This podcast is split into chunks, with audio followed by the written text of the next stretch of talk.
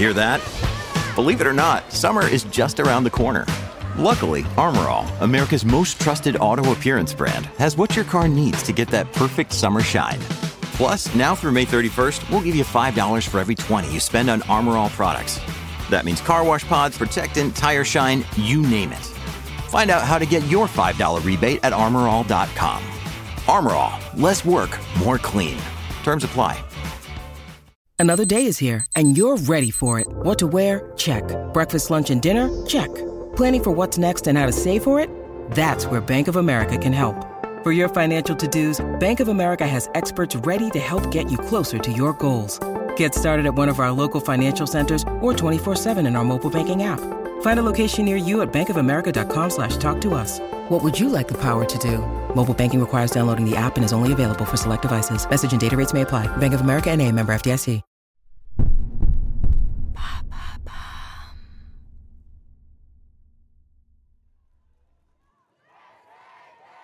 La chaleur est étouffante en cet après-midi de juillet 1936 à Sao Paulo.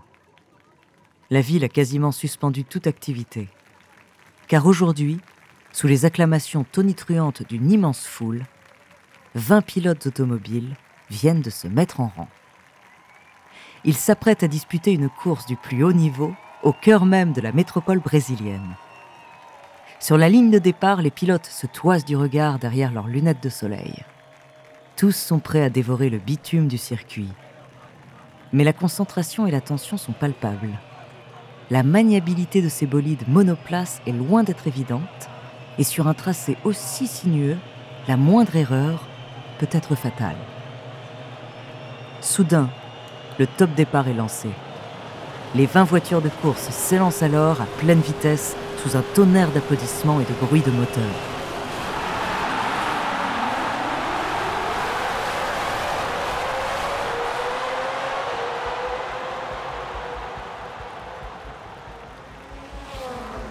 Dès les premiers tours, le combat est acharné. Les roues crissent sur la chaussée et les mécaniques poussées à pleine puissance vrombissent rageusement.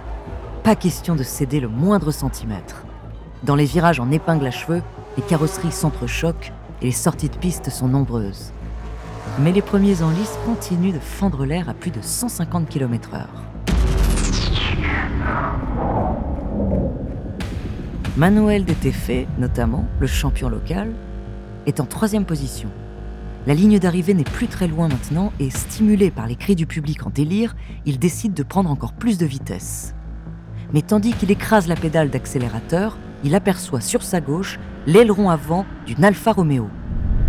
Il tourne alors la tête et découvre avec stupéfaction le visage de son rival. Au volant de la voiture qui est en train de le doubler, ce n'est pas un mais une pilote, une Française au talent si extraordinaire qu'elle a eu l'autorisation de concourir seule au milieu des hommes.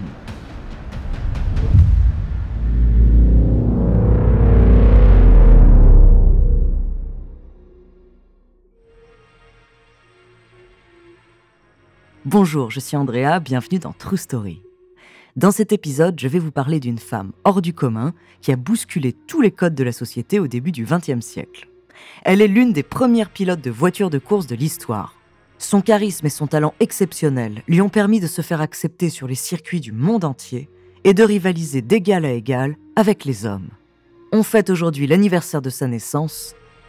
Son nom, Mariette Hélène Delangle, plus connue sous le nom de Hélénis. De son ascension fulgurante à sa fin tragique, découvrez sa true story.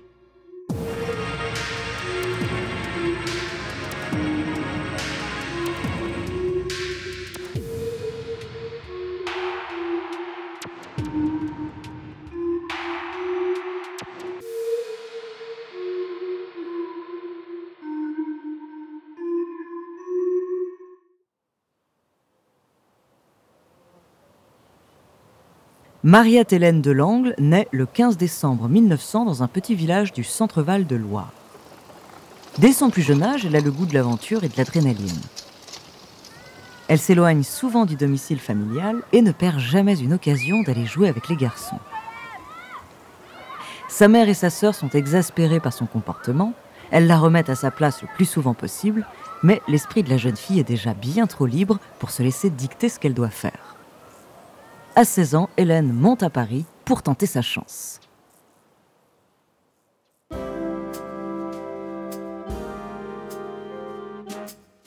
En 1916, l'ambiance de la capitale est frénétique.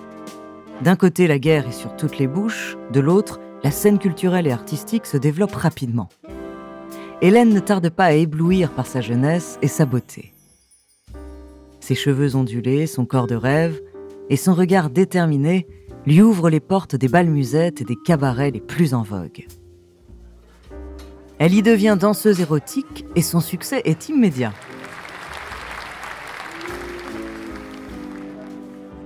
Elle commence à poser pour des magazines populaires et bientôt, il lui faut un nom de scène. Un jeune homme anglais lui revient alors en souvenir. Il avait dit un jour en la voyant danser Elle est nice. Voulant dire par là Elle est belle, elle est charmante. L'expression l'avait amusée, et puis Hélène a toujours fantasmé de vivre sur la côte d'Azur. C'est décidé, désormais elle prendra donc le nom de Nice. Pendant dix ans, Hélénis émerveille le public. En 1926, elle part même en tournée dans les plus grands cabarets d'Europe. Mais cette vie est encore trop simple pour la jeune femme. L'adrénaline lui manque. À ses heures perdues, elle se met donc au ski et dévale les pistes à la recherche de sensations fortes. La vitesse notamment fait battre son cœur sur un rythme qui convient mieux à ses désirs de liberté et son émancipation. Mais un an plus tard, elle se blesse gravement au genou à la suite d'une mauvaise chute. Fini les cabarets et sa carrière de danseuse. Hélénis doit se reconvertir. En réalité, ce n'est pas si mal, car depuis quelque temps, la jeune femme a une autre idée en tête, la course automobile. Elle a le permis de conduire, ce qui est extrêmement rare pour une femme à l'époque, et puis concurrencer les hommes sur l'un de leurs terrains de prédilection n'est pas pour lui déplaire. Elle commence cependant par le Grand Prix féminin de Montlhéry en 1929. Au volant d'une Omega 6, elle écrase les autres participants et finit première en franchissant la ligne d'arrivée à plus de 100 km/h. Cette performance très impressionnante attire l'attention de Jean Bugatti, propriétaire de la célèbre marque de voitures françaises, et il voit en elle un potentiel exceptionnel.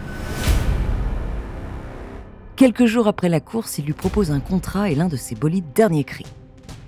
Hélénis saisit immédiatement l'opportunité de débuter sa carrière professionnelle et de prouver son talent de pilote. Et dès la fin de l'année 1929, à bord d'une Bugatti 35C, elle atteint une vitesse de pointe de 197 km/h.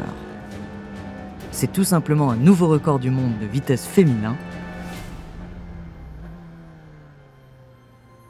Jusque-là, ses contemporains masculins l'imaginaient nu sur les planches d'un cabaret plutôt qu'au volant d'une voiture, mais ils savent désormais qu'il ne faut surtout pas la prendre à la légère. Hélénis a largement les épaules pour rivaliser avec eux au plus haut niveau de la course automobile, et elle va en faire la démonstration.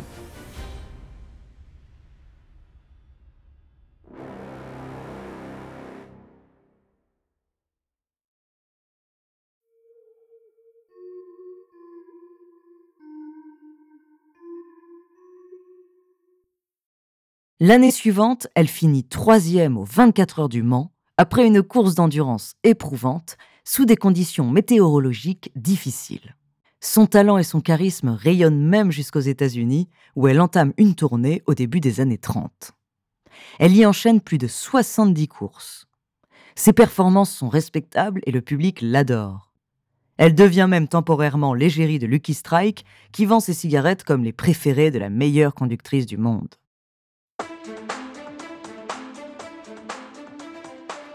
Les années 1934 et 1935 sont l'apogée de sa carrière. Elle participe à tous les grands prix du globe à bord de son Alfa Romeo BC Manza. Généralement la seule femme sur le circuit, elle rivalise de vitesse avec les plus grandes de l'époque, René Dreyfus, Marcel Lehoux, Louis Chiron. Mais son statut de femme fait naître beaucoup de haine et de jalousie chez ses concurrents.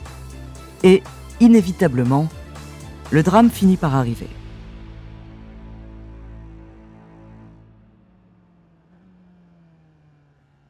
Un après-midi de juillet 1936, Hélénis dispute le prestigieux Grand Prix de Sao Paulo. À travers les rues de la métropole, son Alfa Romeo lancé à 160 km/h fait des embardées spectaculaires. Elle est en quatrième position. La pression est colossale, mais elle sait qu'elle peut arriver à accrocher le podium. Elle serre ses poings autour du volant et pousse son moteur à plein régime.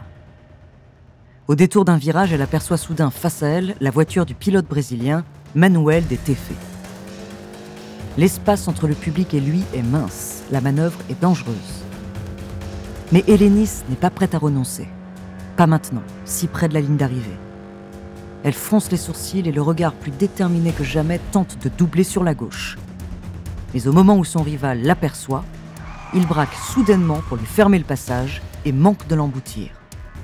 Par réflexe, Hélénis se déporte encore plus sur la gauche, mais elle heurte de plein fouet une botte de paille délimitant le circuit. L'Alfa Romeo est immédiatement projeté dans les airs et s'écrase sur le public dans un horrible fracas de métal et de chair broyée. Hélénis, éjecté de son véhicule, fait un vol plané et atterrit sur un spectateur avant de percuter le bitume.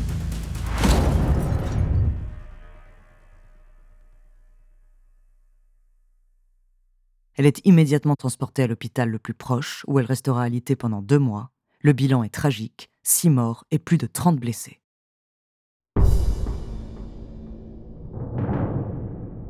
Durant les mois qui suivent, la Française est accusée d'erreurs grossières de pilotage. Elle a beau s'en défendre, les spéculations continuent dans son dos. Bien sûr, on ne se prive pas de mettre tout cela sur le compte de son sexe, et lorsqu'elle achète une maison à Nice en 1943 pour enfin s'installer dans la ville de ses rêves, les rumeurs reprennent, plus fausses et terribles encore. Avec quel argent l'a-t-elle acheté Est-elle une espionne au service de l'Allemagne nazie? À la fin de la Seconde Guerre mondiale, de moins en moins de gens lui font confiance. Elle approche de la cinquantaine lorsqu'elle parvient à trouver une place au rallye de Monte-Carlo en 1949. Mais la veille de la course, lors d'une réception mondaine, le célèbre pilote Louis Chiron l'accuse publiquement d'avoir collaboré avec la Gestapo pendant la guerre. Alors qu'un silence gêné s'installe dans la salle, il lui crache au visage Votre place n'est pas ici. Prise de court, elle ne parvient pas à répliquer correctement. Elle bafouille, regarde ses chaussures et finit par quitter la soirée sous les regards méfiants de l'assistance.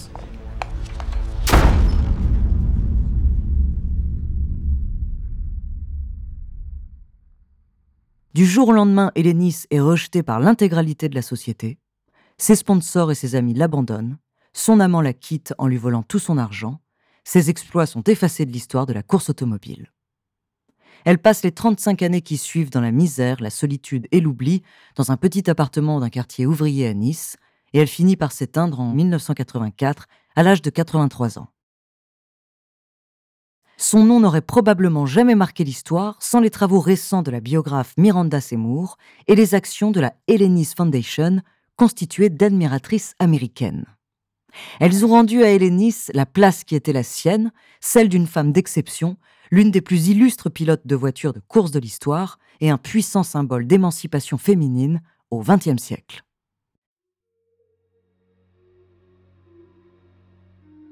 Merci d'avoir écouté cet épisode de True Story. La semaine prochaine, je vous parlerai d'un personnage légendaire des fêtes de fin d'année, un peu moins bienveillant que le Père Noël. en attendant, si cet épisode vous a plu, n'hésitez pas à laisser des commentaires et des étoiles sur vos applis de podcast préférés.